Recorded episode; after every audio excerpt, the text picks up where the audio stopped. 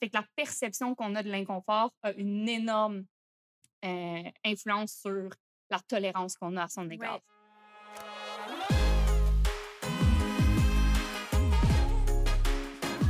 Chers amis, bonjour. Vous écoutez L'état du jeu, le podcast du mouvement Happy Fitness animé par Chloé Rochette et Marie-Philippe Jean. Bonne écoute. Bonjour, cher ami, comment ça va? Cher ami, bonjour. Euh, ça va bien, ça va bien, mais hum, je suis euh, un peu fatiguée aujourd'hui. Je voyais ça comme une montagne, le quatrième podcast aujourd'hui. Trois, ça allait bien. Quatre, on commence à trouver que ça revient vite. Non, c'est vrai. C'est normal, je pense, quand on fait quelque chose en continu, d'avoir des périodes de fatigue. c'est drôle parce qu'il y a un lien à faire avec la thématique, euh, avec la thématique d'aujourd'hui, qui est l'inconfort. L'inconfort. Oui, c'est drôle parce qu'il y a hum, L'épisode 2, je pense qu'on a fait sur la vitesse, a quand même eu. Euh, en fait, on, reçoit des commentaires pour, tous les épisodes, c'est super le fun, mais l'épisode 2 a résonné tellement fort pour, pour plusieurs personnes qui nous ont écrit que c'était enfin offert la permission de ralentir, de changer de rythme, d'aller s'entraîner sans leur montre, tout ça. Euh, ce que j'ai trouvé vraiment le fun, parce qu'une de mes craintes par rapport à faire un podcast, c'est que j'avais peur que ça devienne un peu hermétique, que ce soit des conversations qu'on a entre nous deux et qu'on remplisse pas l'objectif d'aller ouvrir des conversations avec notre communauté. Puis là, on réussit euh, finalement à le faire. On reçoit toutes sortes de commentaires. Les filles nous en parlent au parc. Puis là, je me dis qu'avec l'épisode d'aujourd'hui, je ne sais pas si. Je ne veux pas dire décevoir parce que c'est pas ça du tout notre objectif, mais si on a parlé de l'état de jeu, de ralentir, aujourd'hui, on va parler de la valeur de se dépasser, puis d'être un petit peu inconfortable euh, dans la vie comme à l'entraînement. Oui, rien qu'un petit peu. Rien qu'un Puis, tu sais, je veux dire, je trouve, que, je trouve que ça nous permet de bien établir ce qu'on entend quand on veut parler de nuances. Tu sais, mmh. on, on l'a dit, là, ça sera, on sera jamais dans les absolus, puis on sera jamais dans le faut toujours aller lent ou il euh, faut se dépasser en tout temps. Ouais. C'est, ça dépend toujours, puis c'est la manière que tu le fais que c'est important, puis tout ça. Donc, euh, oui, on a établi qu'il y avait de la valeur à ralentir, qu'il y avait de la valeur à s'entraîner, euh, pas nécessairement dans la souffrance en tout temps. Euh, puis depuis le début, on explique que le mouvement quotidien, c'est dans le fond ce qui est nécessaire pour être en bonne santé, pour être de bonne humeur. C'est vrai que ça n'a pas besoin d'être dur. Mm. Tout ce qui est important, c'est que ce soit régulier, que ce soit constant. Ça, c'est encore vrai. par contre, on dit tout le temps qu'il y a des leçons qu'on apprend au parc, des leçons des valeurs qui sont transférables à la vie. Puis l'inconfort, c'est un peu un incontournable. Puis ce qu'on veut établir en gros aujourd'hui, c'est qu'il y a beaucoup de valeur à l'inconfort si il est bien dosé, s'il est bien mm-hmm. modéré et s'il est accompagné de repos. Ouais. on va, on va venir apporter beaucoup de nuances à ça, mais euh, quand même, il y a beaucoup de valeur à l'inconfort. Oui, puis quand on parle de, de ne pas, d'être toujours dans la nuance, puis de ne pas euh, être dans l'absolu, on va entre autres répondre à une des phrases qu'on entend le plus dans l'industrie qui est no pain, no gain, qu'on va les nuancer un petit peu parce que nous, on l'a changé un peu en disant no fun, no gain, puis la notion de plaisir est encore au cœur de tout ce qu'on fait. Mais c'est vrai qu'il y a euh, une, valeur ou des bienfaits à aller flirter avec, avec la souffrance. Puis, euh, tu l'as dit, mais c'est vrai qu'il y a un caractère inévitable à l'inconfort dans la vie. Évoluer dans, sur son expérience humaine, c'est une suite de situations inconfortables. Donc, pourquoi pas apprendre à développer sa relation avec l'inconfort pour que ce soit plus navigable, un petit peu plus doux, même si c'est ça, ça va être un petit peu inconfortable, mais ça devient, l'inconfort devient un peu comme si c'était la monnaie d'échange pour grandir, croître, devenir meilleur, apprendre, c'est ça.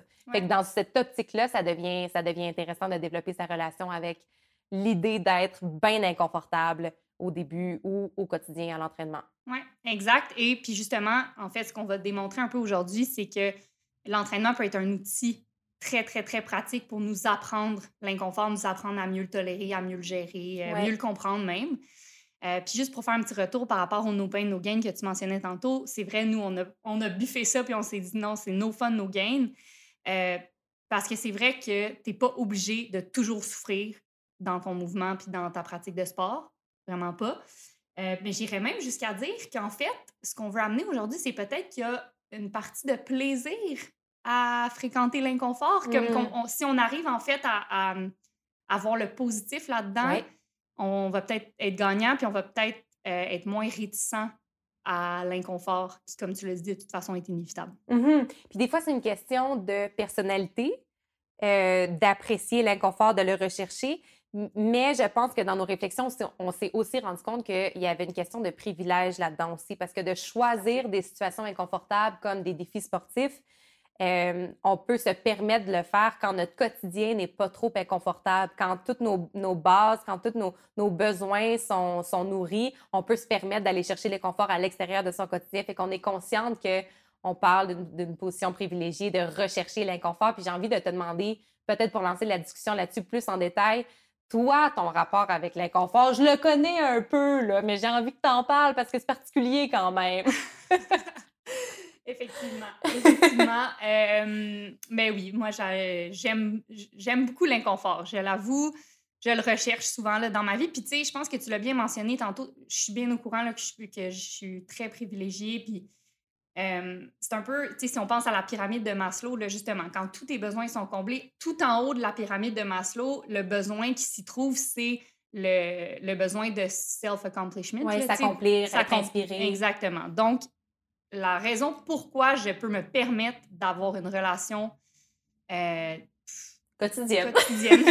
non, mais ouais, de, de rechercher l'inconfort, c'est parce que j'ai la chance d'avoir tout le reste de ma pyramide qui est taken care of. Mm-hmm. Euh, donc, pour grandir, pour sentir que j'avance, pour sentir que je m'accomplis, j'ai l'impression que peut-être j'ai besoin d'inconfort.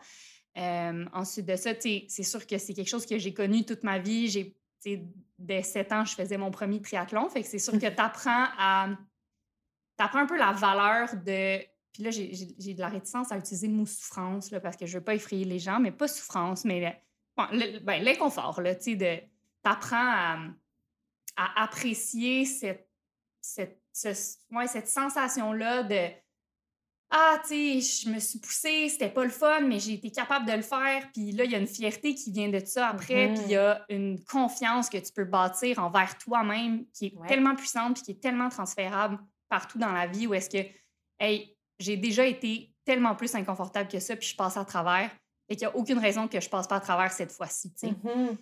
Je pense que c'est dans, ça aussi la valeur de cultiver l'inconfort au quotidien parce que comme dans tout, être inconfortable, ça se pratique.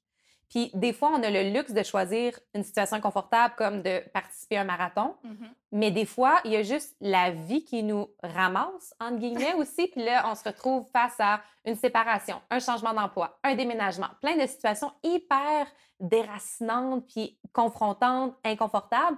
Mais si on a un petit peu de pratique, si on a accumulé toutes sortes d'expériences qui nous ont qui nous a permis de d'évaluer, OK, ça, ça me rend inconfortable. Qu'est-ce que je fais? C'est quoi mes outils? Euh, je sais qu'il y a une fin à ce moment-là. si on s'est pratiqué et on a de l'expérience, après ça, quand c'est une situation improvisée, on dirait qu'elle est un petit peu plus facile à accepter. Oui, exact. Mais là, je t'ai pas demandé, toi, c'était quoi ta relation avec l'inconfort? ben moi, ça a évolué beaucoup. Je pense que ça a changé énormément au fil des années. Euh, j'étais une enfant vraiment moumoune, vraiment peureuse, qui a peur de tout. Là. Je recevais une goutte d'eau sur moi, je pleurais d'inconfort. Puis j'ai, ça, ça, me rappelait toutes sortes de souvenirs de penser à, entre autres, moi je viens du Bas-Saint-Laurent, puis à, Rivière-du-Loup, il y avait un, minuscule parc d'attractions qui s'appelait le Château de Rêve, qui rappellera peut-être quelques souvenirs à certaines personnes. Et tu sais, c'était des petites attractions pour enfants d'à peu près 3-5 ans qui avancent à, à, à deux à l'heure. Mais ça me terrorisait. J'avais vraiment peur des attractions dans ce parc d'attractions-là. Puis aujourd'hui, ceux qui me connaissent savent que je voyage pour parfois parce que je m'arrange pour trouver le plus gros parc d'attractions possible. J'adore les montagnes russes. Puis une montagne russe trop grosse, trop épeurante, ça n'existe pas. Fait que j'ai vraiment évolué là-dessus, je pense. Puis la même chose qu'avant, j'allais dans des camps de vacances. Bien, ado, j'allais dans des camps de vacances. Puis à chaque année, je retournais au même camp. Puis à chaque année, les moniteurs étaient bien découragés de me voir arriver parce que je pleurais du début à la fin. J'arrivais, je pleurais, je m'ennuyais de ma mère, puis je repartais, je pleurais, je voulais pas m'en aller. Mais j'étais constamment inconfortable dans ces situations-là, mais l'été revenait, puis je, suppliais mes parents de me réinscrire, puis ils étaient comme, t'es sûr que tu veux te remettre là-dedans? Là?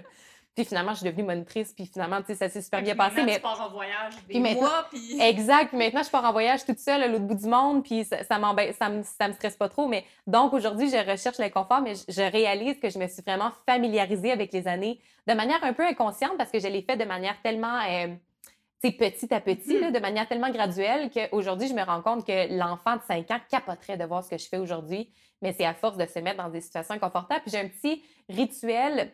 Je ne l'ai pas fait cette année parce que je trouvais que la pandémie, c'était assez, là, mais j'ai un petit rituel de chaque mois de janvier. Euh, je ne suis pas une personne de beaucoup de traditions, mais à chaque mois de janvier, je me lance un défi. Je me, je me dis, je vais faire quelque chose qui me rend bien, bien, bien inconfortable pour que ça donne le ton à l'année. OK. Puis que j'ai toujours un point de référence. C'est comme si j'ai fait ça en janvier, les défis qui vont suivre, les situations inconfortables qui vont suivre pendant l'année, ça va être un peu moins pire parce que je vais avoir ce point de référence-là assez récent. Fait qu'il y a une année, entre autres, où je me suis levée à 4 heures du matin à tous les jours. Vraiment pas tant nécessaire.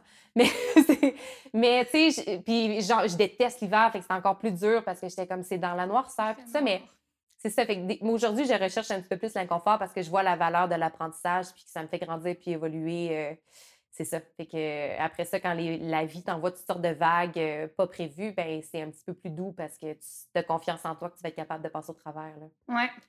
Ben non, mais c'est très intéressant. Puis ce que tu disais tantôt par rapport à, euh, tu t'es adapté graduellement. Tu Ouais. pas passé de le château du rêve, comment ça s'appelle? le château de rêve. le château de rêve à euh, le cobra en une journée, là, tu sais, t'as Ouais. comme... Puis, tu sais, en entraînement, c'est la même chose. on-. On- oui, on recommande l'inconfort parce que oui, c'est ce qui va engendrer l'amélioration La physique. Ouais, Mhm. Je vais en parler dans pas long, mais... euh, mais on recommande pas aux gens de dire Ah, ben, tu sais, je cours un kilomètre, puis demain, je vais aller courir 20 parce que là, il faut que je sois inconfortable. Là, c'est sûr que l'inconfort est trop grand. Oui. Puis, euh, C'est ça c'est là que ça devient repoussant parce que dans une optique d'intégrer le mouvement de manière durable, si Oui, tu es hyper inconfortable parce que ton, ton échelle de graduation était trop intense, ben tu reviendras pas le jour d'après. Ben, exact. Puis c'est un peu ça, qu'on veut amener aujourd'hui, là, en, en plusieurs étapes, mais vraiment d'expliquer euh, qu'est-ce qui est un inconfort qui, qui va engendrer de la progression au niveau de notre connaissance de soi, au niveau de euh, notre tolérance à l'inconfort, au niveau de notre forme physique, de notre Développement de son potentiel. développement personnel. Exactement. Mhm. quel, est, quel est ce genre d'inconfort-là? Puis comment on sait quand l'inconfort devient trop grand, puis que là, au lieu de mener à un progrès, il va mener à euh, une blessure, un surentraînement, un burn-out dans la vie. Fait que Mhm. vraiment, quels sont les, les indices qu'on peut aller chercher ou comment on peut euh, gérer l'inconfort dans notre vie pour qu'il soit positif. Tout à en fait. Euh, fait que la pro- fait qu'on va comme commencer en expliquant un peu le processus de mise en forme puis quel est le rôle de l'inconfort là-dedans parce que vous allez voir, là, euh, c'est très transférable à la vie. Là, vraiment, on va faire plein de parallèles. là. Mais on va commencer par ça parce qu'en plus, c'est C'est ce qu'on connaît. c'est ça, c'est c'est ça qu'on connaît. Donc, euh, permettez-moi de m'humecter le gosier avec ma bouteille d'eau avant de commencer. bon. Mais euh, ça sera pas super long. Je vais, je vais expliquer in- dans une coquille de noix, in a nutshell, comment fonctionne la mise en forme. Ouais. OK? Alors, imaginons-nous, parce que là, vu que d'habitude, je fais plein de signes avec mes mains, mais là, c'est un podcast. On est à l'audio, alors il faudra utiliser l'imaginaire. Voilà. Donc, imaginez-vous un thermomètre qui est euh, gradué de 1 à 10. Oui. OK? Alors, euh, par exemple, Marie-Philippe, ton niveau de forme en ce moment est à 1. Je suis désolée, c'est comme ça. C'est correct. Tu. Je commence. Tu commences. Alors, ton niveau de forme est à 1. Donc, euh, tu n'as jamais couru de toute ta vie. Mm. Là, je te dis, viens avec moi, Marie-Philippe, on s'en va courir. Je te dis pas, on s'en va courir 10 km. Je te dis, viens avec moi, on va aller courir 10 minutes. Mm. OK? Donc là, on s'en va courir. Puis là, yeah boy, là, t'es comme, oh my god, t'es essoufflé, t'as mal aux jambes, euh, t'as mal aux pieds, t'es comme, ah, puis ton corps, c'est la même chose dans sa tête. En il est état comme- de choc. il est en état de choc, il est comme, mon Dieu, qu'est-ce qu'elle fait là? Ça n'a pas de bon sens, j'ai mal partout. Et boy, qu'on n'est pas adapté à ça. Donc, là, tu retournes chez vous et avec un repos adéquat. Donc là, tu prends 3-4 jours de repos, tu t'alimentes bien, tu dors bien, tu prends soin de toi. Bon, re- repos adéquat. Le processus de, de récupération opère et il y a des adaptations physiologiques qui vont se créer. Parce que là, ton corps est comme, OK, ben là, si elle nous refait ça, il faut être prêt, là, parce que là, ça n'a pas de bon sens. Donc là, il y a des, euh, de- plein d'adaptations au niveau des muscles, au niveau du système cardiovasculaire qui vont euh, s'opérer, qui vont euh, t'amener à niveau pour que, éventuellement, dans peut-être deux, trois semaines, le 10 minutes qui te, qui te paraissait insurmontable est maintenant quelque chose de euh, d'accessible pour ton corps. Il est comme, Mhm. oui, on est prêt, parfait, on est capable de faire ça. OK? Donc là, tu cours trois fois par semaine ton 10 minutes, le même parcours, euh, à même vitesse, tout ça. Fait que là, ton corps est comme, OK, c'est bon. C'est beau, je suis confortable. Oui, on a tout compris. Alors là, pour toi, quand un effort jadis te paraissait challengeant puis presque insurmontable, Mhm. très inconfortable, et maintenant confortable, c'est ton indice pour rajouter un peu d'inconfort si ce que tu veux, c'est continuer de progresser, si ce que tu veux, c'est continuer d'améliorer ta forme. Fait que là, tu es rendu à deux sur le thermomètre. OK. Mm-hmm. Fait que là, on vient ajouter un 5 minutes à cette course-là, où on vient ajouter des côtes à la place, où on vient varier la vitesse. C'est toutes des variables que tu peux changer pour rajouter un peu d'inconfort. Puis quand je dis un peu, c'est vraiment rien qu'un petit Mm-hmm. Parce que si tu en mets trop, comme j'expliquais tantôt, tu vas te blesser. Rajoute un petit peu d'inconfort, ton corps est comme, oups là, on s'adapte. Bonne récupération, adaptation, tu es rendu à 3. Et mm-hmm. ainsi de suite. Fait que c'est surcharge, donc inconfort, euh, repos, adaptation. Surcharge. Exactement. Voilà comment ça fonctionne. En gros, là. Mm-hmm. Une coquille de noix. Mais c'est bon de l'expliquer comme ça parce que ça permet aussi à des gens qui vont commencer chez Happy Fitness ou commencer dans un club, commencer à s'entraîner, à être à l'écoute de, de, leur corps, être à l'écoute de ce qui se passe pour savoir évaluer eux-mêmes quand est-ce que cet effort-là devient confortable, quand est-ce que je suis prêt à prendre la deuxième variation que le coach me propose euh, pour passer à l'autre niveau. Fait que ça, je trouve que c'est très, très, très simple expliqué de cette manière-là, puis ça nous permet de devenir un peu plus autonome à l'entraînement. Mm-hmm. Puis je trouve ça intéressant que tu places le fait de s'écouter.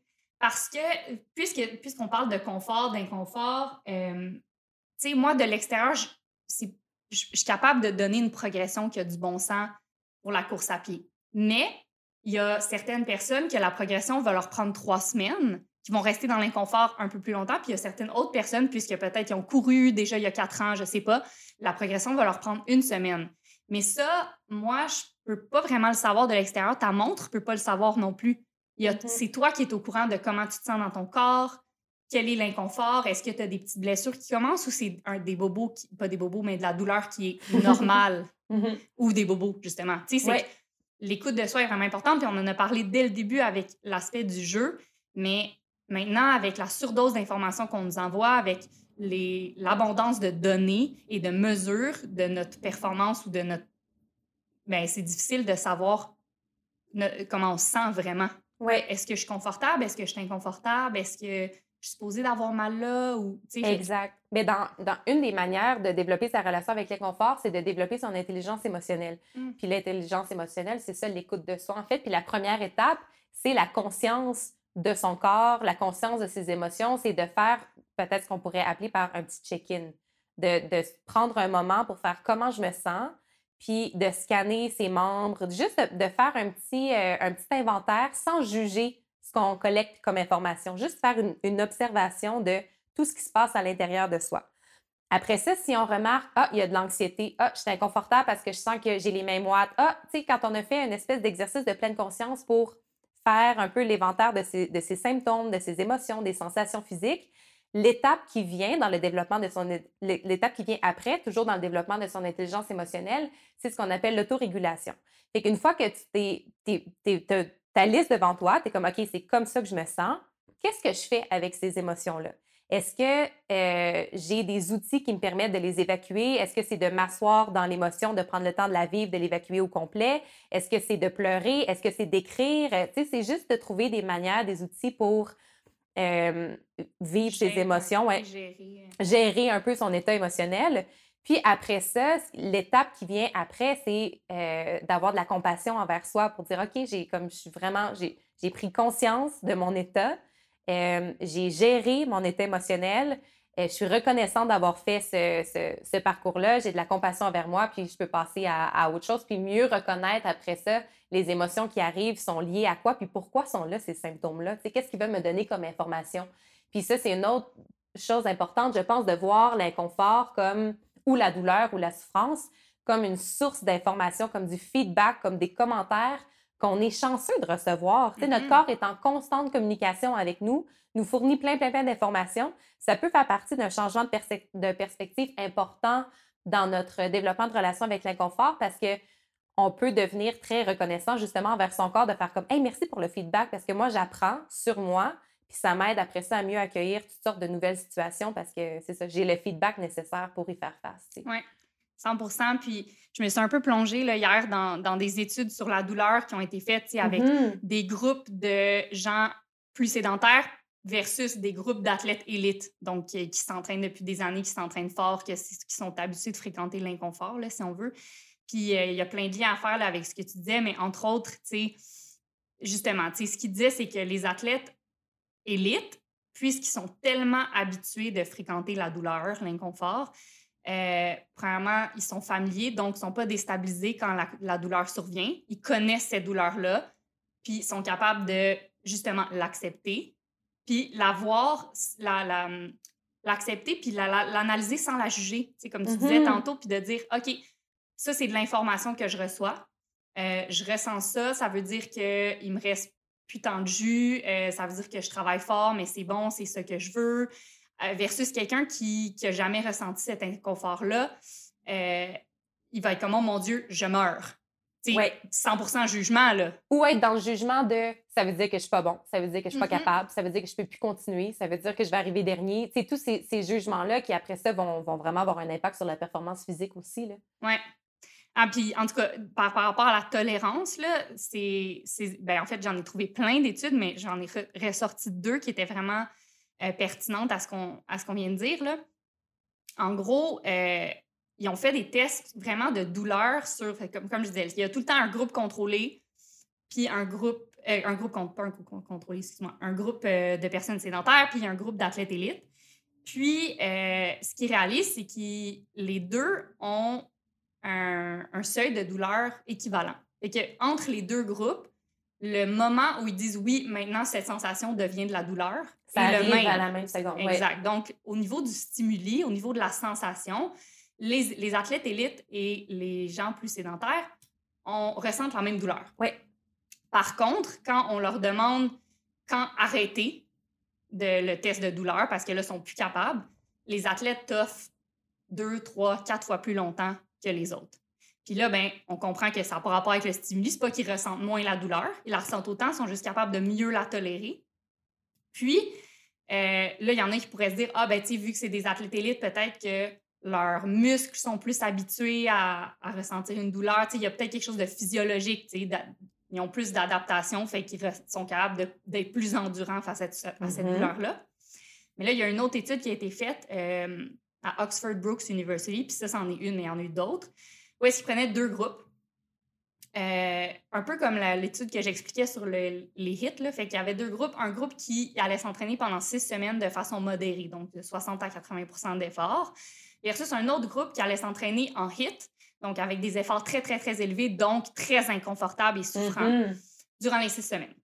À la fin des six semaines, on mesure les améliorations physiologiques, donc au niveau du VO2 max, du seuil lactate, tout ça, les deux groupes ont le même progrès. Alors, les deux groupes ont eu la même adaptation physiologique, donc, en théorie, sont au même niveau de forme maintenant. Oui. Par contre, au niveau de la tolérance à la douleur, le groupe qui s'est entraîné en intensité, donc qui a subi plus d'inconfort dans les six dernières semaines, a beaucoup plus de tolérance que l'autre groupe et donc une meilleure performance parce qu'ils sont capables de tolérer la douleur plus longtemps et à plus haute intensité. Mais pourtant, au niveau physiologique, il n'y a eu aucun changement. Fait que c'est juste qu'ils se sont plus pratiqués, mm-hmm. à ressentir de l'inconfort, donc ils sont plus capables d'en ressentir. Mm-hmm. Tu fait que c'est vraiment, c'est, vraiment comme, c'est expérientiel. Il n'y a rien, ça n'a pas rapport avec la physiologie. C'est juste une habitude qu'ils ont développée. Oui. Puis, euh, quand on se pratique, ce que j'allais juste dire, quand on se pratique, l'optique, c'est tout le temps de devenir meilleur. Fait que ce soit à l'entraînement, de comme je vais endurer.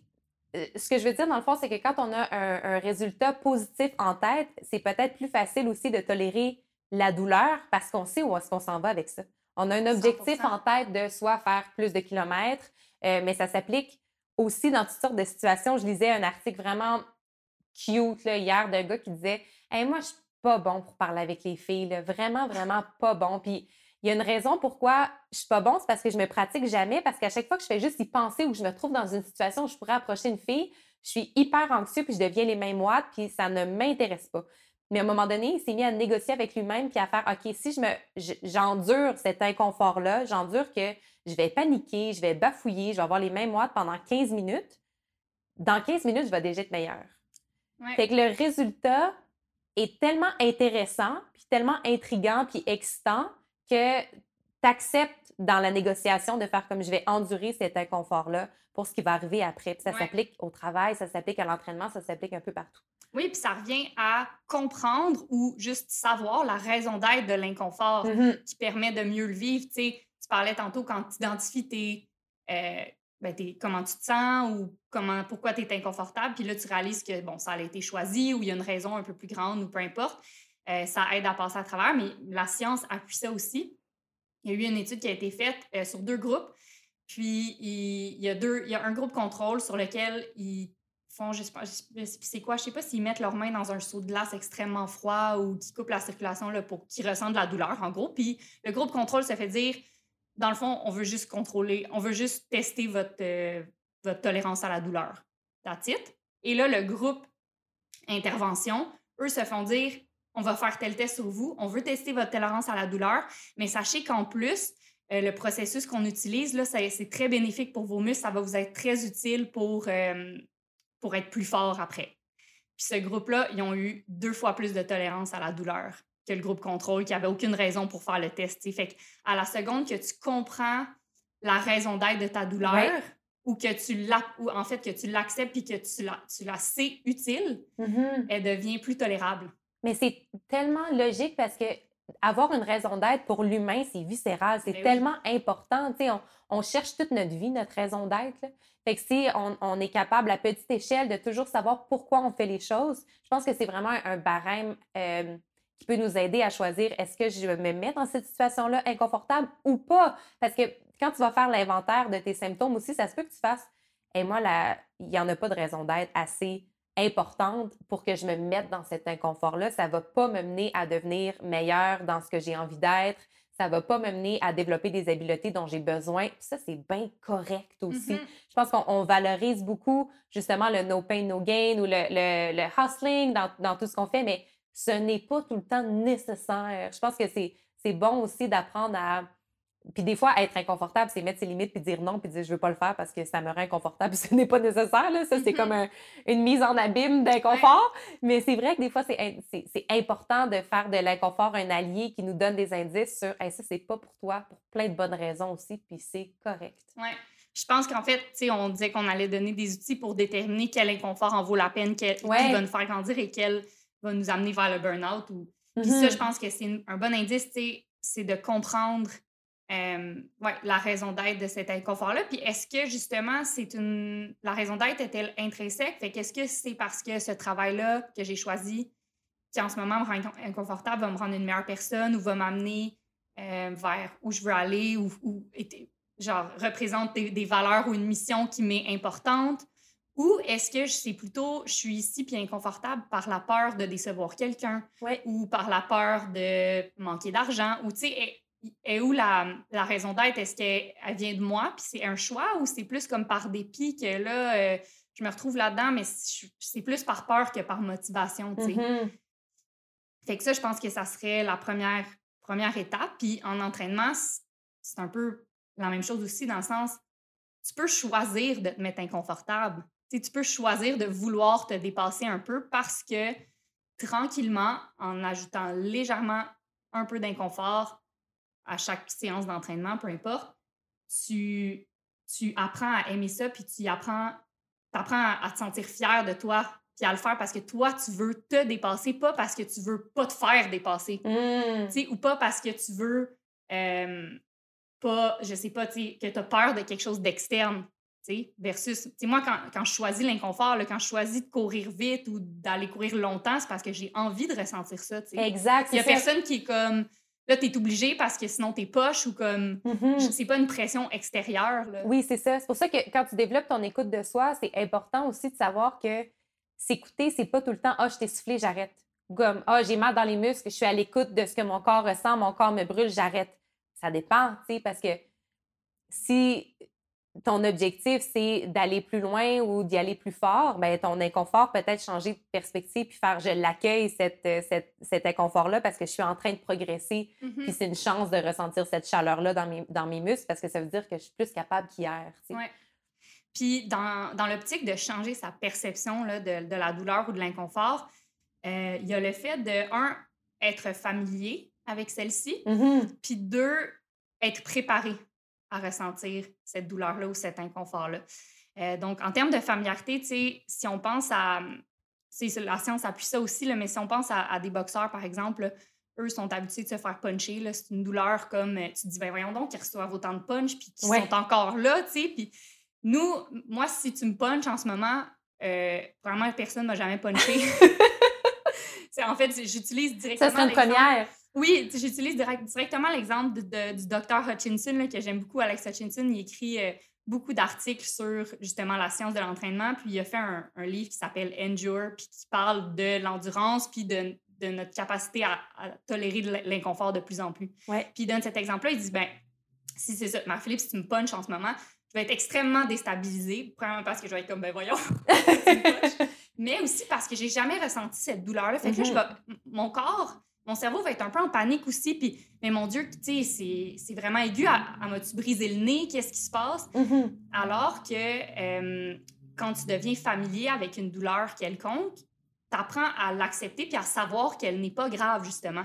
Puis j'ai déjà vu ça, tu sais, dans les, dans les groupes d'entraînement, des filles qui, par exemple, n'avaient jamais été vraiment essoufflées. Mm. Donc, effectivement, que la première fois que tu es essoufflée, tu es comme « Oh my God! » Je suis allée trop loin. Je, suis allée trop loin, c'est pas normal, je manque d'air, mm-hmm. je vais mourir. Puis parce que tu n'as jamais ressenti ça. Mais si quelqu'un te dit non, c'est normal, c'est correct, genre, respire avec moi, c'est voulu, c'est le fun, ça veut dire que ton cœur bat plus vite, ça veut dire que, mmh. que tu es en vie, tu sais, ça veut dire que, que, ton, ça, que, ton organisme s'active, tu sais, puis veut te permettre d'aller chercher plus d'air, puis OK, OK, OK. Bon, là, parfait, tu l'as vécu une fois. Tu vas le revivre une deuxième fois, puis la deuxième fois, tu vas te laisser être un peu plus essoufflé encore parce mm-hmm. que là, ton cerveau va être comme, OK, c'est correct, on le sait que c'est pas grave, tu sais.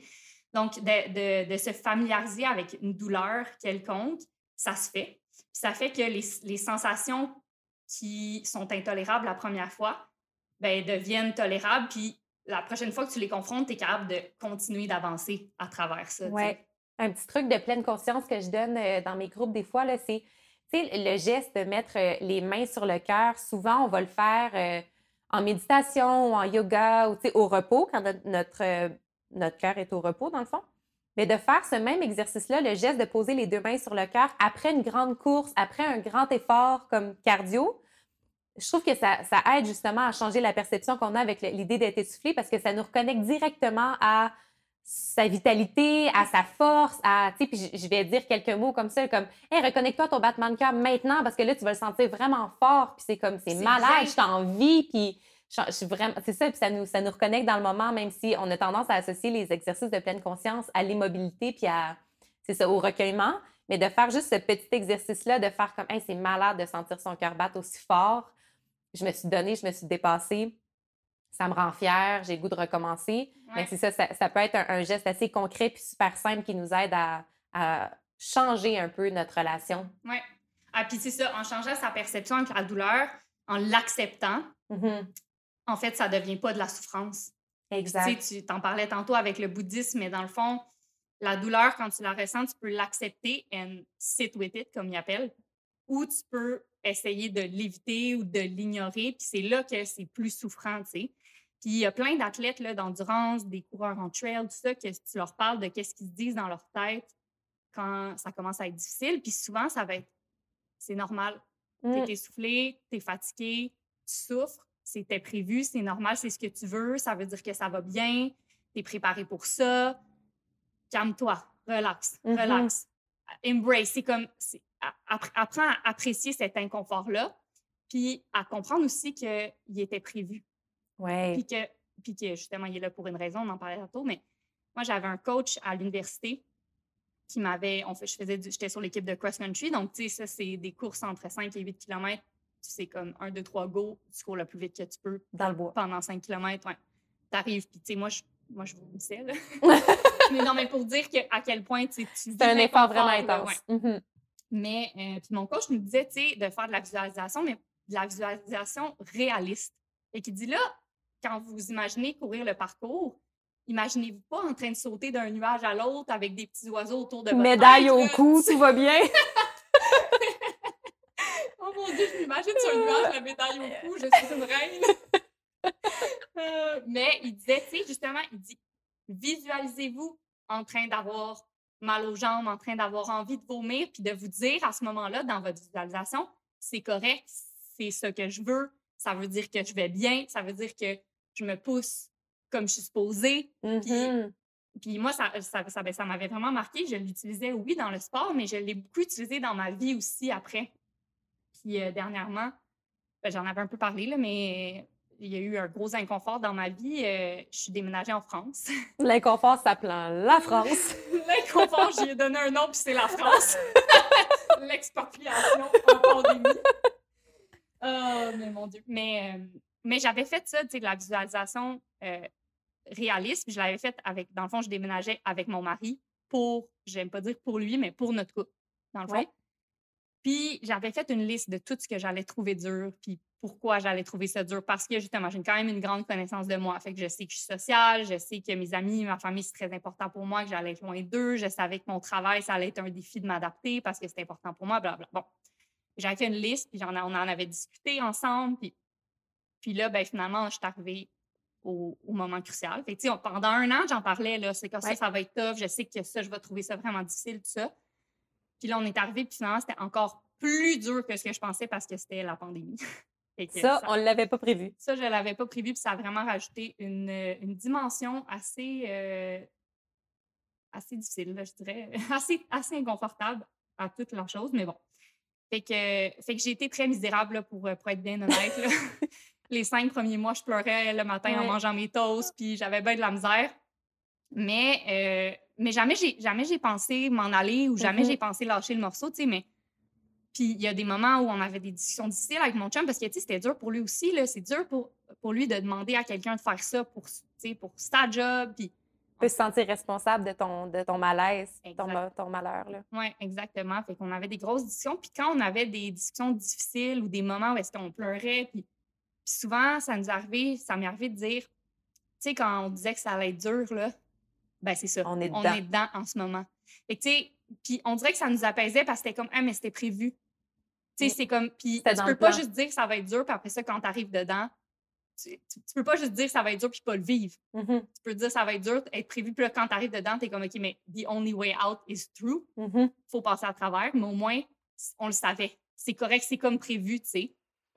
Fait que, bref, tout ça pour dire, pour faire un lien, là, ça- de- d'accepter, là, fait que la perception qu'on a de l'inconfort a une énorme euh, influence sur la tolérance qu'on a à son égard. Ouais.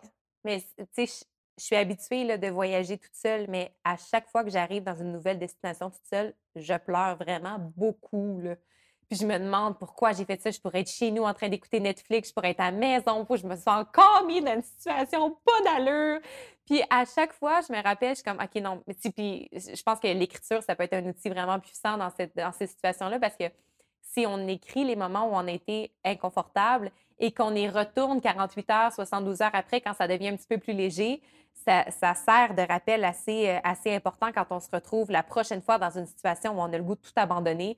C'est comme, OK, la, dernière fois, ça a duré deux jours, là, où j'ai pleuré toutes les larmes de mon corps, puis après, je me suis souvenu pourquoi j'étais là, pourquoi je m'étais mis dans cette situation-là, puis je me suis ouvert à l'inconnu, puis à la magie, puis à la surprise, puis au mystère, puis à l'excitation de ce qui va bientôt suivre, parce que c'est toujours pareil, même si les, les aventures changent, il y a tout le temps ce moment-là d'inconfort. C'est un peu comme rouler dans une grosse tempête, puis il y a des orages, puis il fait noir, puis c'est vraiment pas le fun, mais tu es en route pour aller voir le plus beau coucher de soleil que tu jamais vu de ta vie. Fait que tu es comme, mal toffé, là. Parce que je sais qu'il y a quelque chose après, mais c'est ça, ça renforce en fait l'importance d'avoir euh, d'avoir quelque chose qui nous attend après. Puis on oublie tout le temps à quel point tout est temporaire. Là. Ben Puis oui. a une chose qu'on. Tu sais, la seule certitude, puis on se, on se le rappelle souvent, mais la seule certitude qu'on peut avoir dans la vie, c'est que tout est changement constant. Mais on oublie des fois quand on est dedans, quand on est comme in the thick of it, on oublie qu'à un moment donné, ça va finir. Ben oui. Ah, puis il n'y a rien comme le vivre pour s'en rappeler. Ouais. Tu sais, on l'a dit au début du podcast, moi, je suis une fan de l'inconfort parce que je sais ce que ça m'apporte, puis ça m'amène justement à me questionner sur moi-même, à faire des ajustements, à... Puis ça, ça- surtout, ça m'amène à devenir euh, plus ouverte aux prochains, in- aux prochains inconforts. Ouais. Puis là, puis à chaque fois, je l'oublie, mais à chaque fois, c'est tellement un bon rappel. Comme là, j'étais en, en France, puis tu sais, au départ, quand mon chum m'a demandé « Tu veux-tu déménager en France? », j'étais comme « Oui ». Puis je savais, là, en disant oui, j'étais comme, hey boy, ça va être rough. Mais c'est Mhm. pour ça que je voulais le faire, parce que je savais que ça allait être une très belle aventure, que j'allais apprendre, que j'allais grandir, que ça allait être challengeant d'une bonne façon. Mais là, quand j'étais au milieu, j'étais comme, oh my God, ça finira jamais, ça n'a pas de bon sens.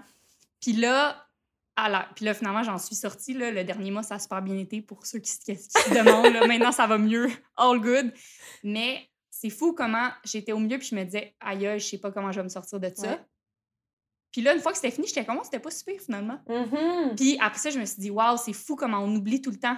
Quand tu es dans le milieu d'un inconfort, tu, tu penses que qu'il n'y a pas de fin, mais juste de savoir qu'il y en a une parce que tu l'as déjà vécu, la fin d'un inconfort, ça, c'est puissant en soi.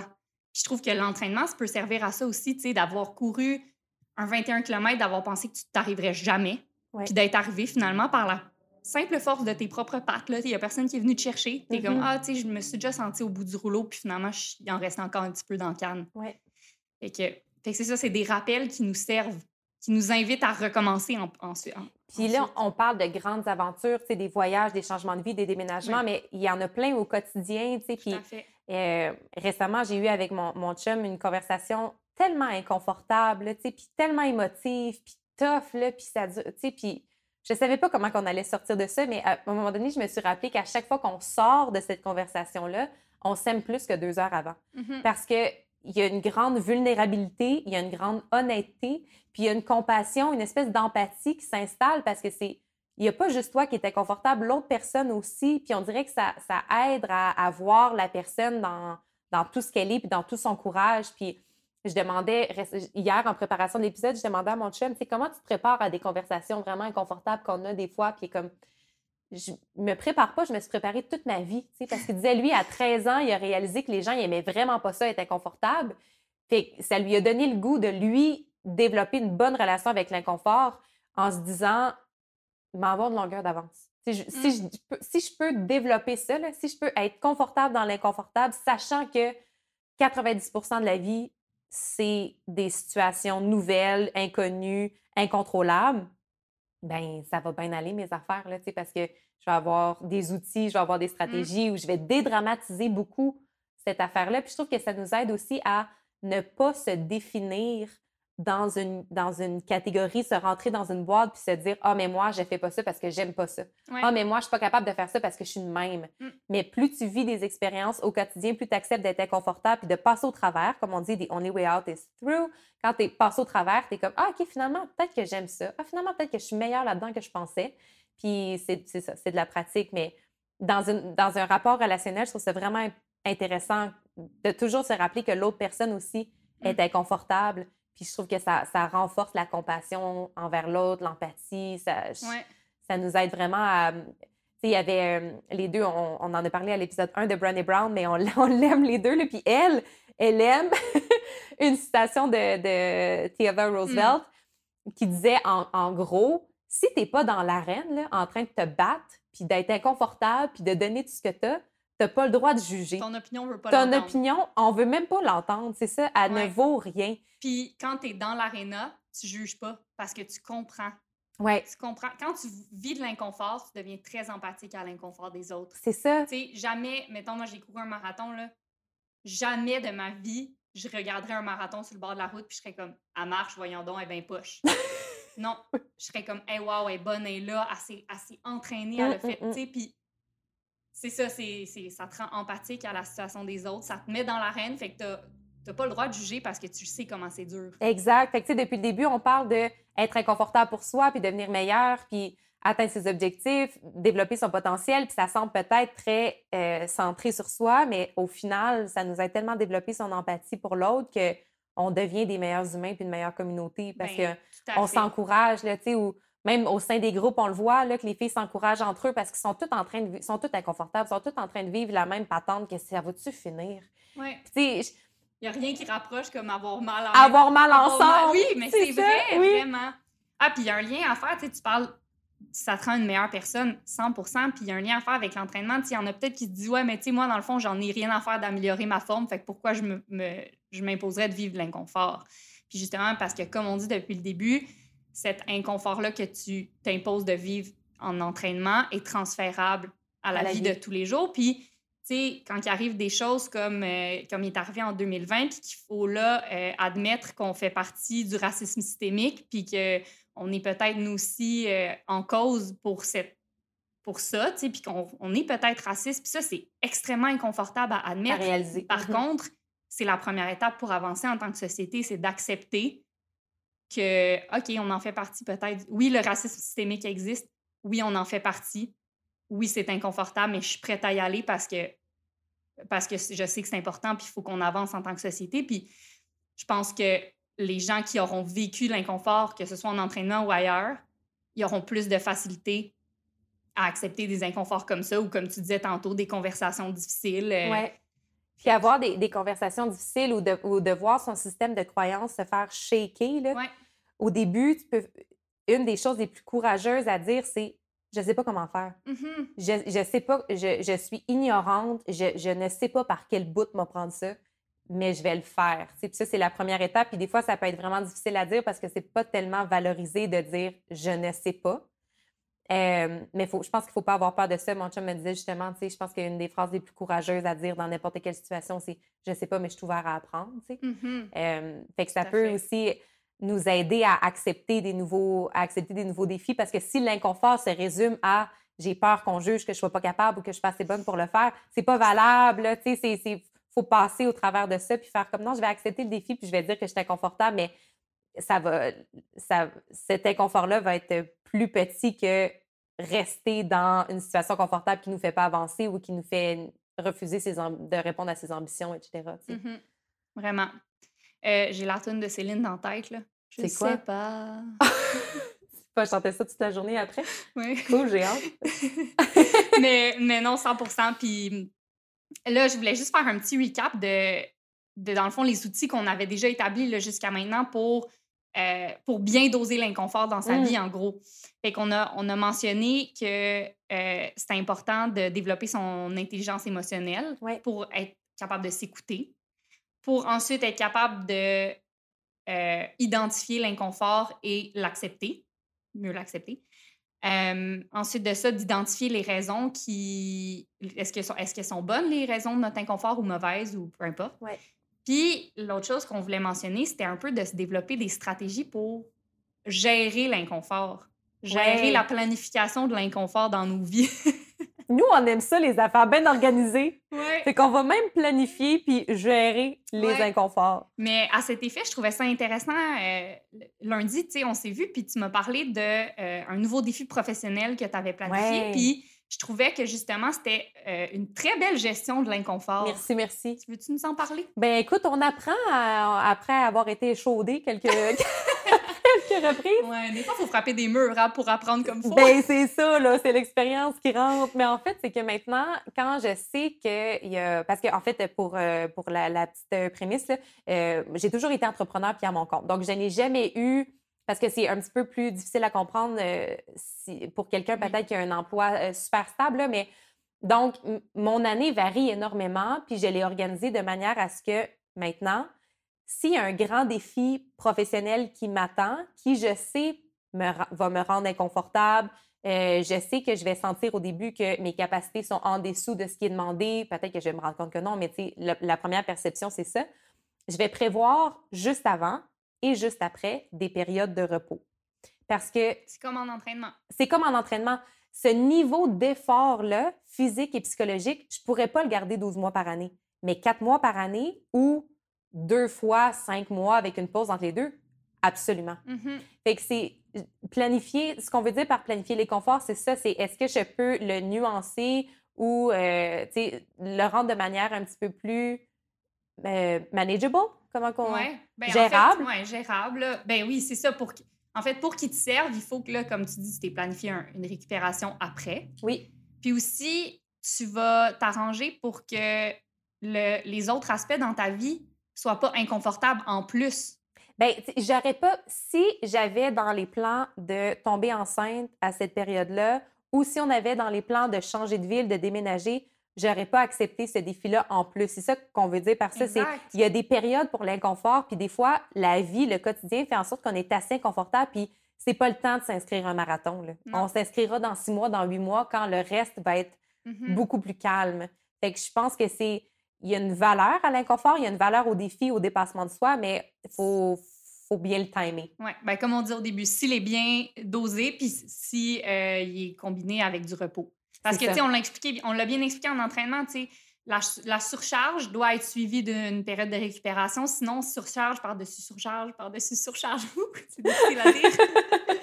Euh, ça, ça, mène à des blessures ou à un burn-out. des blessures sur entraînement, burn-out, etc. Puis c'est pareil dans la vie, tu sais. Mm-hmm. Puis, fait qu'il y a la surcharge, puis il y a la quantité d'inconfort aussi dans ta vie. Donc, tu sais, là, tu as choisi ce défi professionnel-là. Puis, comme tu as dit, tu, tu vas t'arranger pour que ben, c'est ça, tu vas pas te planifier un déménagement puis un, marathon en même temps parce que c'est sûr que tu vas craquer. Là. Oui. c'est ça qu'on veut dire par gérer l'inconfort. Puis même au quotidien, tu sais, là, je l'installe, c'est-à-dire sur un calendrier de 12 mois. Puis mon année est calculée de manière à, c'est ça, avoir des, des périodes. De... E, exactement, c'est vraiment ça. Puis je me décris plus comme une sprinteuse, comme, comme une athlète d'endurance dans cette optique-là. C'est-à-dire que je vais vraiment me donner à 100% Je vais avoir peur, je vais être inconfortable, j'aurai plus le goût, je vais trouver ça bien tough. Mais après ça, il va avoir un sentiment de fierté, d'accomplissement qui va me faire surfer jusqu'au prochain défi, tu sais. Mais au quotidien, dans le micro, ça s'applique également de manière à... Ben, ça s'applique également pour... C'est une invitation à faire, OK, si j'accepte un défi, là, si j'accepte d'être inconfortable, le week-end, j'irai pas gravir les plus hautes montagnes euh, des États-Unis. Je vais jouer, puis prendre des siestes puis relaxer. Fait que, au premier épisode, on vous invitait à, à répondre à la question qu'est-ce que j'aime faire quand je joue. C'est dans ces moments-là que ces, ces listes-là deviennent particulièrement importantes de qu'est-ce que j'aime faire qui n'a pas de résultat, qui n'a pas de but, juste pour relaxer, juste pour décanter. Là, puis ça crée un meilleur équilibre de manière à ce qu'on se recharge puis qu'on soit capable de retourner dans la situation euh, challengeante après. Exact. C'est ce qu'on voulait dire quand on disait que ben, tu sais, parfois, là, performer dans ton entraînement, c'est comme la dernière chose dont tu as besoin. Tu sais, es comme, hey, euh, sérieux, je vais juste pas y aller parce que je me vois pas là, battre mes chiffres à soir. Là. Mm. Puis c'est là que tu as besoin de jouer plus, de détacher tes résultats. Mais par contre, il euh, faut comprendre aussi que parfois, l'entraînement, ça peut être l'aspect dans ta vie où est-ce que tu sens que tu avances, puis c'est l'aspect dans ta vie qui te challenge parce que tout le reste est très confortable, puis tout le reste euh, te, te, te, permet pas nécessairement de, de fréquenter l'inconfort. Donc, là, tu vas t'inscrire à un défi où, tu sais, on a une cliente ben, et amie Julie qui a déménagé, euh, elle aussi, à Hong Kong, puis ça a été très difficile, puis elle s'est mise à courir, puis de façon super sécuritaire, elle a augmenté, augmenté son volume, puis maintenant, elle court des demi-marathons, mais ça, lui a permis de sentir qu'elle avançait dans quelque chose, puis ça, lui a servi, de, de, de, se mettre inconfortable dans l'entraînement. Euh, ça peut servir de moteur, en fait. Parce que s'il y a une situation que tu la vois venir, tu sais que ça va être inconfortable, de pratiquer son inconfort à l'entraînement, ça peut alléger ou ça peut faciliter après ça l'autre situation qui nous rend, qui nous rend inconfortable. Oui. Puis je veux juste revenir vite, vite, te parler tu, tu, que tu ne planifierais pas tomber enceinte en même temps que ton défi professionnel parce que ça serait trop d'inconfort. Je voulais juste faire un parallèle avec l'entraînement. Euh, quand on, c'est la même chose. On veut doser l'inconfort. On veut pas non plus euh, challenger tous les, les euh, aspects de notre physiologie, notre en, même temps. en même temps. C'est pourquoi, euh, quand les clientes tombent enceintes, puis elles me demandent est-ce que je peux continuer à courir, la réponse c'est si tu courais déjà avant, donc si ton corps est déjà adapté à la course à pied, oui, tu peux continuer à courir. Par contre, je te déconseille fortement de commencer à courir et de, de faire ta grossesse en même temps parce que la grossesse et la course à pied demandent chacun beaucoup d'adaptation physiologique. Les deux en même temps, c'est trop d'un coup. Mm-hmm. c'est ça qu'on veut dire aussi par gérer l'inconfort ou gérer le challenge, c'est, donne-toi la chance que ton inconfort euh, t'amène plus loin versus te brûle. Te brûle, oui, tout à fait. Donc, euh, voilà. Puis, tu sais, la dernière chose que je, voulais qu'on aborde, c'est un peu le... Je sais pas comment, comment dire ça, mais l'aspect de quand est-ce que c'est le temps d'abandonner? Parce que je sais dans notre entourage, là, je sais dans les gens qui vont écouter notre podcast, on a des amis que, ou moi-même, en fait, là, moi, j'ai été élevée avec la phrase We don't quit. On n'abandonne pas, euh, on continue. Si tu arrêtes, tu vas avoir plus de regrets. Tu sais, le, dans le fond, le, regret que tu vas ressentir si tu arrêtes ta course. Il est plus grand que ton inconfort. Plus, ouais, plus grand que l'inconfort que tu vas avoir à finir ta course de 15 minutes. Euh, puis Puis ça m'a servi pas mal toute ma vie. Mm. Mais à certains moments, euh, ça a été un desservice parce que je suis pas capable de lâcher le morceau. Parce Ouais. que je me dis, moi, j'abandonne pas, moi, j'abandonne pas. Moi, mais à un moment donné, c'est le temps. Des fois, la chose courageuse à faire, c'est d'abandonner, là. Tout à fait. Comme dirait Taylor Swift. Puis, à cet effet, ma sœur, au début de, de mon déménagement, tu sais, elle voyait que je trouvais ça vraiment dur, puis ça, puis elle m'a appelée, puis elle était comme, tu sais, elle dit, je, je te connais, là, on a été élevés de la même façon, puis elle dit, je sais que tu, tu te laisseras pas abandonner, là, puis tu te laisseras pas revenir si si misé- même si t'es misérable, tu sais. Fait qu'elle dit, je veux juste, elle dit, c'est correct que tu trouves ça dur puis que tu veuilles rester, mais elle dit, je veux juste que tu te dire que tu as le droit, puis que c'est pas noir ou blanc, puis que ça se peut que tu puisses euh, maintenir ton mariage et des fois revenir au Québec plus souvent ou que tu n'es pas obligé d'habiter à 100% en France. Elle dit, veux juste te dire que tu as le choix, tu. Puis juste le fait d'avoir le choix, de savoir que tu as le choix, en fait, c'est que là, tu continues pas par dépit, tu continues par choix. Puis c'est ça qui, pour moi, c'est ça qui m'a un peu. euh, en fait, là, ça- ce que ça a fait, qu'elle me dise ça, c'est que là, ça m'a forcé, ça m'a reconnecté avec la raison d'être. C'est ça, j'allais dire, c'est ça. Ouais, vraiment. Mm. Fait que ça revient, c'est comme full circle, mais euh, de se donner le droit d'abandonner, euh, ça fait que tu continues. Si tu continues, c'est parce que c'est pour les bonnes raisons. Tout pour ça, il faut que tu connaisses les raisons. Que, Puis ça revient à l'écoute de soi aussi parce qu'on peut être très inconfortable dans une situation puis réaliser que c'est parce que le système de valeurs mis en place est désaligné avec le nôtre, que Mhm. on est en, en relation avec des gens avec qui ça fonctionne pas du tout. Puis dans ce cas-là, des fois, l'inconfort peut devenir un allié puis faire comme ben merci de m'envoyer tous ces signaux-là dans mon corps qui me font dire no way, là, je me sens vraiment inconfortable, mais pas pour les bonnes raisons. C'est pas parce que je suis pas capable de relever le défi, c'est que c'est pas celui-là qui est le mien. Puis je vais en relever un autre avec un système de valeurs aligné, avec un, un objectif bien clair qui va m'amener plus loin vers ce que j'ai envie de créer dans le monde, etc., etc. Mais c'est ça, l'inconfort peut devenir, ça, ça peut nous aider à changer sa relation avec l'inconfort, puis faire comme, ben, comme on disait tantôt, merci pour le feedback puis toutes les informations. ouais. Puis plus on se connaît, plus on est capable de, de, de savoir, en fait, est-ce que c'est un inconfort puis une souffrance qui vaut la peine ou, ou pas, tu sais. Puis il y a un concept bouddhiste très, très simple qui dit la souffrance, elle est inévitable, mais souffrir, c'est optionnel.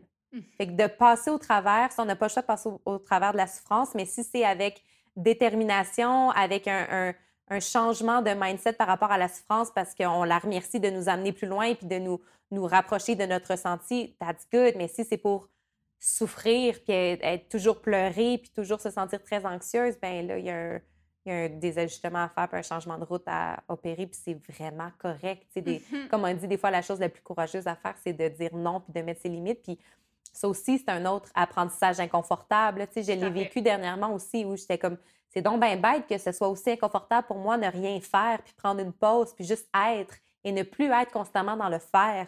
C'est un processus hyper inconfortable. Puis encore une fois, c'est une position assez privilégiée de dire que de ne rien faire devient un défi, mais c'est mon parcours. Puis finalement, de l'apprivoiser, maintenant, c'est beaucoup plus facile de dire non à des projets qui ne sont pas alignés, de, de dire non à des horaires qui ne soutiennent pas mon mieux-être, etc., etc. Mhm. Mais il a fallu que je passe par le bout inconfortable où je sentais que je ne m'accomplissais pas puis que j'étais pas euh, assez performante pour ce que je suis capable de faire. Puis il y avait beaucoup de jugement là-dedans. Fait que ça revient encore, tout est dans tout, mais ça revient à, à, à être capable de faire l'inventaire des sentiments qu'on ressent sans, leur donner un jugement, tu sais, puis à Ouais. juste faire l'inventaire. Puis... Oui, fait que je pense que c'est une invitation, dans le fond, cet épisode-là, à revoir sa relation avec l'inconfort. Est-ce qu'on est-ce qu'on l'évite le plus possible? Puis si oui, pourquoi? Parce que c'est ça, il y a plein de, de bienfaits intéressants à, développer sa relation avec. À être pas bien pour un petit bout, Être pour bien. être meilleur après. Exact. Puis, passion quote. Oh! Puis là, regarde bien bien le lien que je vais te faire là. J'ai pris une quote de mon livre préféré dont j'ai parlé à l'épisode 2. Oui. Ma mère avait raison. Oui, je t'écoute. Puis Alexandre Jardin dit à sa mère, il dit que j'aime l'inconfort extrême, ce moyen de transport efficace vers le bonheur que tu m'as fait connaître. Hmm. Hmm. Voilà. C'est ça. C'est un petit tramway vers le bonheur d'être inconfortable. Ouais, puis ça, moi, tu sais, j'aime bien dans la vie les contrastes. Oui. Tu sais, quand tu as des contrastes, tu remarques. En fait, quand tu es inconfortable, tu apprécies le confort, puis quand tu as trop de confort, tu apprécies l'inconfort, mais les deux sont nécessaires pour apprécier l'autre. Exact. Il faut que tu vives la douleur pour apprécier le, ton corps qui est capable de se guérir. C'est comme, c'est malade. Déjà, t'es capable. qu'on est bien quand on n'est pas malade. C'est ça. Ou, tu sais, ouais. Ou comme, hey, on est tellement bien quand on est chez soi, mais pour ça, il faut que tu sois déraciné de chez toi, tu sais, pour le, le remarquer. Fait que, ouais, Mmh. les contrastes, j'adore. Est-ce qu'on est rendu à la chronique euh, littéraire, Ça y est. Ça y est? OK. Toi, qu'est-ce que tu lis? Eh bien, moi, j'avais envie justement de parler d'un livre qui m'accompagne dans les moments inconfortables de ma vie, qui est tout en simplicité. Euh, bon, une de mes passions dans la vie, c'est les comédies musicales. Et euh, une grande figure là, de ce- du théâtre musical, c'est Lin-Manuel Miranda, qui a entre autres créé le musical Hamilton, que, si vous connaissez. Puis lui, il a toujours été très actif sur Twitter. Puis il avait développé l'habitude d'écrire un petit mot de bon matin et de bonne nuit à tous ses abonnés. Puis c'était tellement populaire qu'il en a fait un livre qui s'appelle Good Morning, Good Night. Puis pourquoi j'avais envie de vous en parler, c'est que c'est des petits pep talks, c'est des petits mots d'encouragement qui, en fait, c'est un peu des t'es bonne, t'es fine, t'es capable. là. Euh, mais sous la forme de petits poèmes vraiment cute. Fait que si t'es dans une... Que ce soit t'es dans une nouvelle job, tu viens de déménager dans un, un pays ou une ville inconnue, ou tu viens de débarquer dans un nouveau pays toute seule, ou peu importe le, viens de séparer, ou peu importe la nouvelle situation inconfortable, d'avoir ce petit livre-là dans sa poche, je trouve que ça apporte beaucoup de réconfort. euh, puis de commencer ou de, fermer, de terminer une journée avec, euh, avec Lin-Manuel Miranda, je trouve ça bien... euh, je trouve ça bien le fun. Puis j'avais... quotidiens. Oui, c'est ça. Puis il y en a juste un pour vous donner un exemple là, qui était un, un de, du matin qui dit Good morning. Sometimes staying under the covers seems like the best option. I feel you, but come on, let's go see what's out there. Fait que c'est toujours un petit. Viens un entre- petit peu d'inconfort. Viens t'en. Je sais que c'est pas le fun, puis ça tente pas pantoute, puis moi aussi je reste couchée, je te comprends. Mais allons voir ce qui va arriver. Fait que je trouve parti. que c'est ça. C'est le fun de commencer sa journée et de la terminer avec lui. Bien vrai. Euh, moi, mon livre, euh, ça fait longtemps qu'il était sur ma liste. Euh, il s'agit de Liz Plank et son livre For the Love of Men. Mhm. Puis, en gros, dans ce livre-là, elle s'interesse à ce qu'elle appelle la masculinité toxique, puis comment, dans le fond, le comportement des hommes est un petit peu, ben, en fait, est 100 euh, une construction sociale dont ils sont pas nécessairement conscients, puis à quel point ça contribue au sexisme finalement, puis si les hommes euh, peuvent, si les hommes peuvent s'éveiller à cette, euh, ben, à ces constructions sociales-là, à ces normes-là qui sont un peu euh, insidieuses parce qu'on ne se rend pas compte qu'elles sont imbriquées dans nos actions, dans nos façons d'être, dans nos façons de vivre nos sentiments, tout ça. Je dis nous, mais je parle des hommes. Euh, c'est la première étape, en fait, à, à contribuer à, à briser le sexisme puis à ramener, euh, pas ramener, amener Mhm. l'égalité des sexes à un autre niveau. Donc, euh, je trouve que ça fait quand même un bon lien aussi avec l'inconfort. C'est un peu la même chose que je- j'expliquais avec le, racisme systémique. Tu sais, Je pense que c'est extrêmement inconfortable pour les hommes d'a- d'admettre que la façon dont ils ont été élevés, donc c'est pas par leur faute, c'est ce qu'ils ont appris, euh, contribue au sexisme, contribue à des inégalités sociales. Puis là, il faut qu'ils acceptent ça, première étape. Puis ensuite, qu'ils embarquent dans l'inconfort de tranquillement défaire tous ces réflexes-là. Sais, qui... Mm. Donc, euh, c'est bien, bien intéressant, mais c'est ça, je, viens de le commencer. Mais tu tripes déjà. Je tripe déjà, ouais, ouais. non, mais pour vrai, à chaque chapitre, je commence, c'est bon. Puis, elle est drôle aussi, là, Ouais. donc euh, ça se lit bien. Très cool. Merci, c'était bien le fun. Merci, chère amie, je vous souhaite beaucoup d'inconfort. Ben, je vous en souhaite tout autant. Merci.